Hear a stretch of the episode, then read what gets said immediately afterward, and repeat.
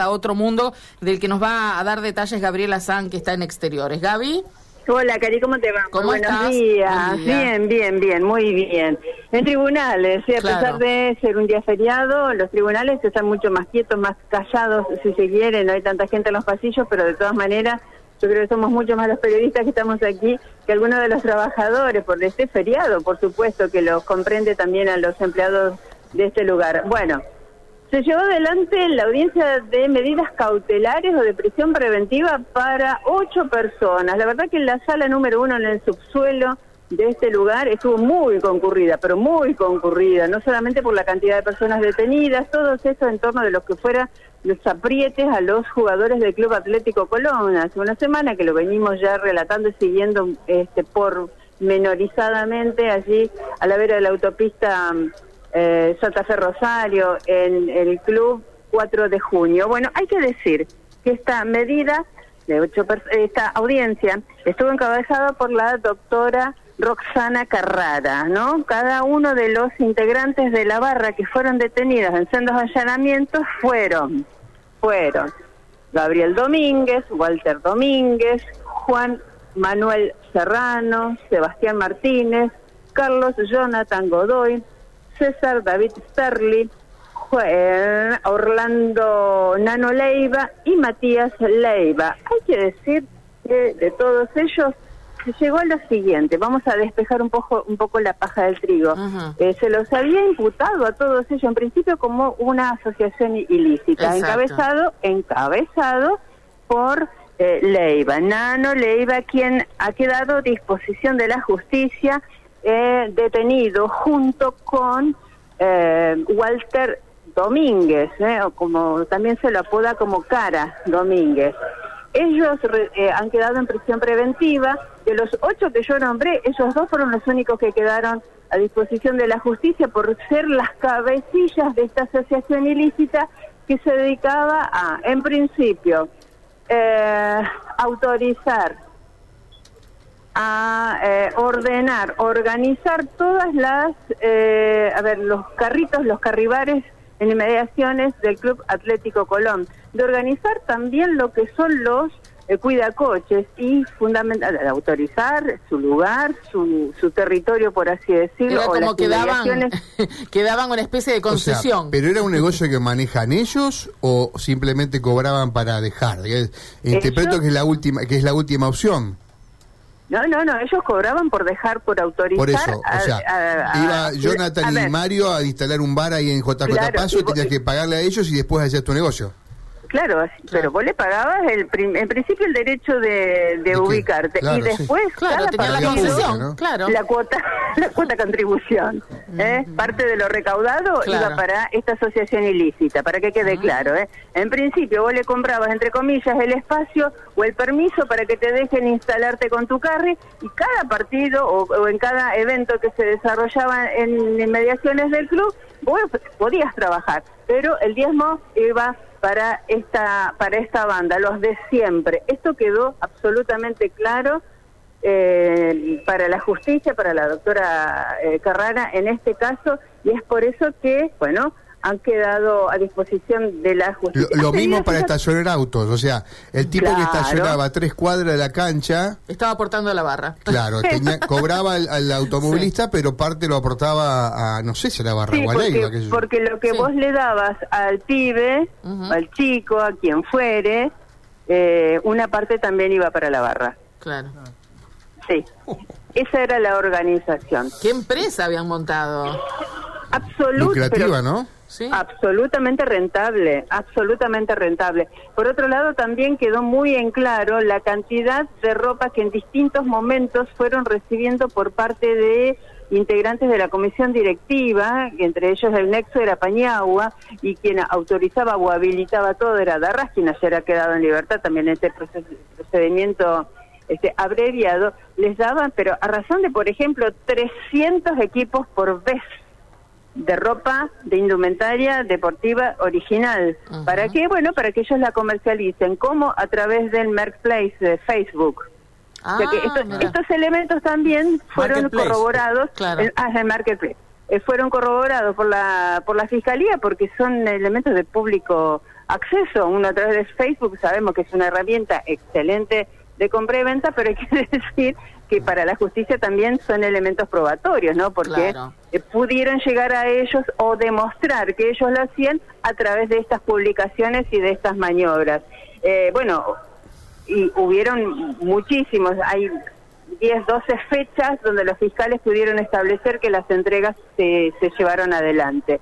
Como si también se llevaron adelante de a, de 100, de a 150 dos, o hasta 400 entradas para, por ejemplo, eh, ir a los, no solamente a los partidos donde se jugaba de, Luca, de local, sino también para los eh, encuentros en Paraguay, o en Santiago del Estero, recuerden que eran los que eh, concitaban mayor cantidad de, de bueno de, sí, sí, de, hinchas y simpatizantes bueno aquí está el fiscal Greenberg ¿eh? aquí acaba de subir el fiscal Greenberg así que a ver si ya estamos todos acomodados vamos a esperar que se acomoden los chicos también los camarógrafos como para poder comenzar a trabajar. A ver estamos listos bueno fiscal qué nos puede decir en torno de lo que ha sido esta audiencia tan particular bueno, en esta audiencia eh, se finaliza esta etapa, por decirlo de alguna forma, del proceso, se cumple con los plazos legales. Concretamente, eh, dos de los imputados han quedado en prisión preventiva.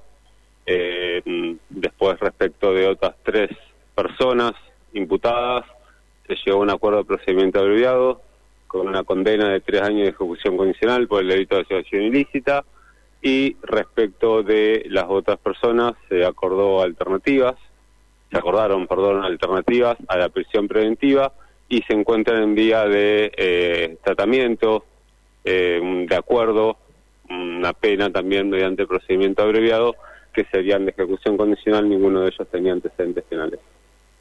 Bueno, en principio dos personas han quedado a disposición, ya han quedado eh, Martínez y eh, Leiva, ya quedaron en principio a disposición de la justicia sin la libertad. Ellos pidieron, inclusive, por ejemplo, Leiva ser trasladado a Coronda por una cuestión familiar, por cercanía con su hermano. ¿Usted cree que esto se lo van a autorizar? No podría decir yo, son cuestiones que maneja el servicio penitenciario. Igualmente, una eh, corrección no es no es Martínez, quien Domínguez, exactamente, sí. Eh, no es una cuestión que maneja la Fiscalía, no lo maneja el Servicio Penitenciario, eh, así que no es algo del Ministerio de Seguridad, no es algo que... Cámaras y redes sociales pudieron obtener un montón de información.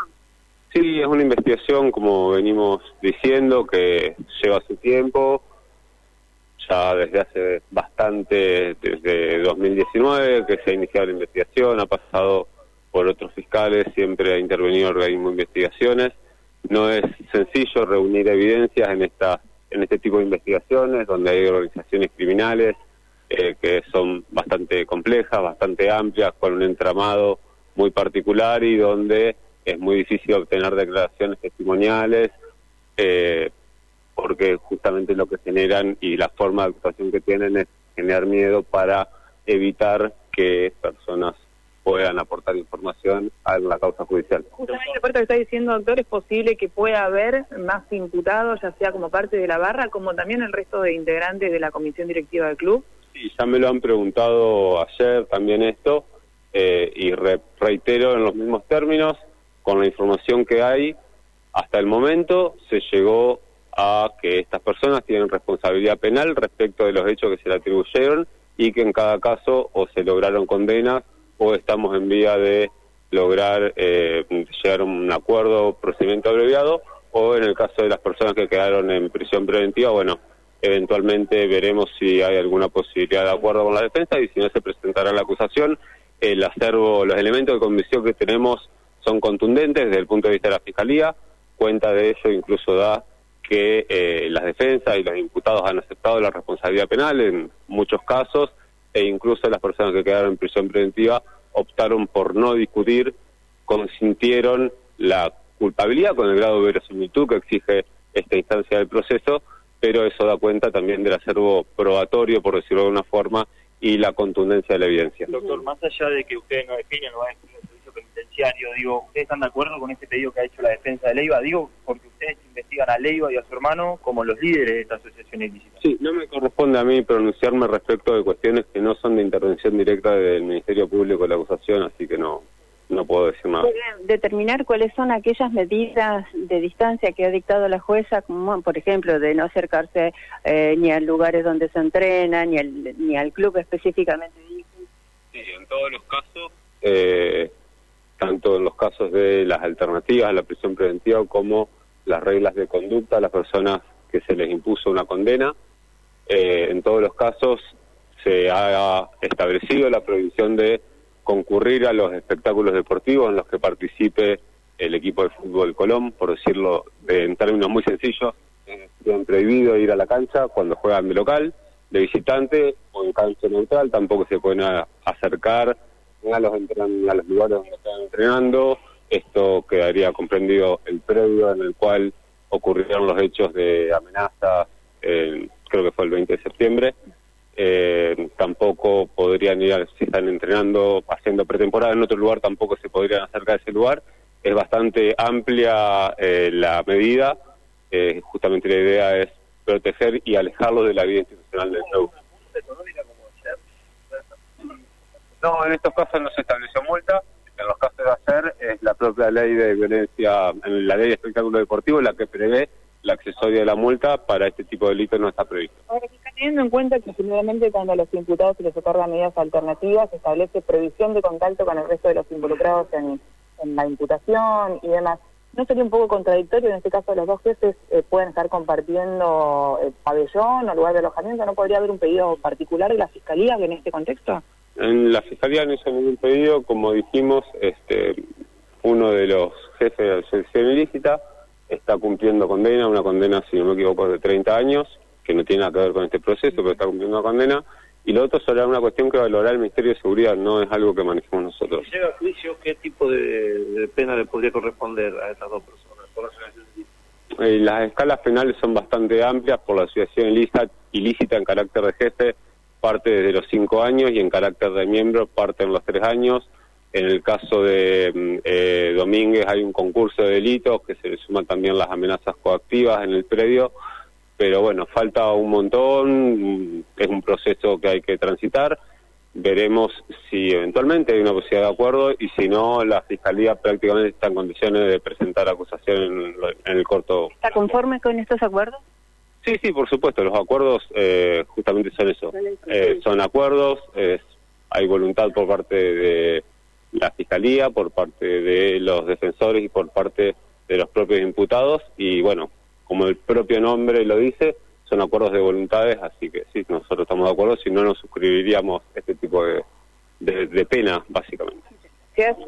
Bueno, el doctor Federico Grimberg fiscal que estuvo trabajando junto a su compañera, la doctora Urquiza, quienes han llevado adelante entonces la investigación. Dicen histórica, ustedes, Mario, Jonathan, podrán asegurar o no eso que se Hablamos eso, ¿no? Yo no recuerdo ¿Eh? que la justicia, sí en sucesos particulares, que Exactamente, por ejemplo, homicidios, asaltos. En la Argentina me viene a la mente pero por la muerte de una persona. Ah, vos, vos le ponés ya a nivel yo he pensado en Santa Fe. Santa Fe y Argentina, sí, las dos cosas, las dos cosas. Yo lo pensaba a nivel Argentina porque está hablando específicamente de una asociación ilícita de la barra de un club de fútbol. Claro, lo que decíamos ayer, se dispara por una cuestión, pero se amplía a todo lo que eh, evidentemente eran usos y costumbres dentro de la barra. Eh, una eh, a ver, se está investigando desde hace un año la barra, pero tienen pruebas contundentes de tres años de atrás, por lo menos, ¿no? Así que es una causa bastante importante, ¿no?